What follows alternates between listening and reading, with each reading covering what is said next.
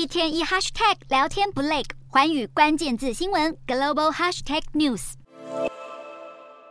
世卫秘书长谭德赛终于松口，表示世界卫生组织会在二零二三年内宣布下调新冠病毒的应变级别。新冠疫情将不再是国际关注的公共卫生紧急事件，不过要等到五月委员会开会之后，才会有更明确的时程。而国际关注的公共卫生紧急事件，指的是世卫组织发布的最高级别警报。通常是在严重、突然、不寻常或意外的情况下采取的紧急措施，成员国都要迅速回应，采取行动。如果下调应变级别，代表新冠疫情影响全球卫生安全的严重性也已经下降。至于世卫专家范克尔霍夫，则是在会议中敦促中国分享有关新冠病毒源头的资讯。范克尔霍夫认为，只有在资料齐全的情况下，才能判断病毒起源。否则只会继续助长病毒起源的政治化。范赫尔霍夫同样也要求美国提供研究的原始数据，用来说明美方认为是中国实验室泄露病毒的证据。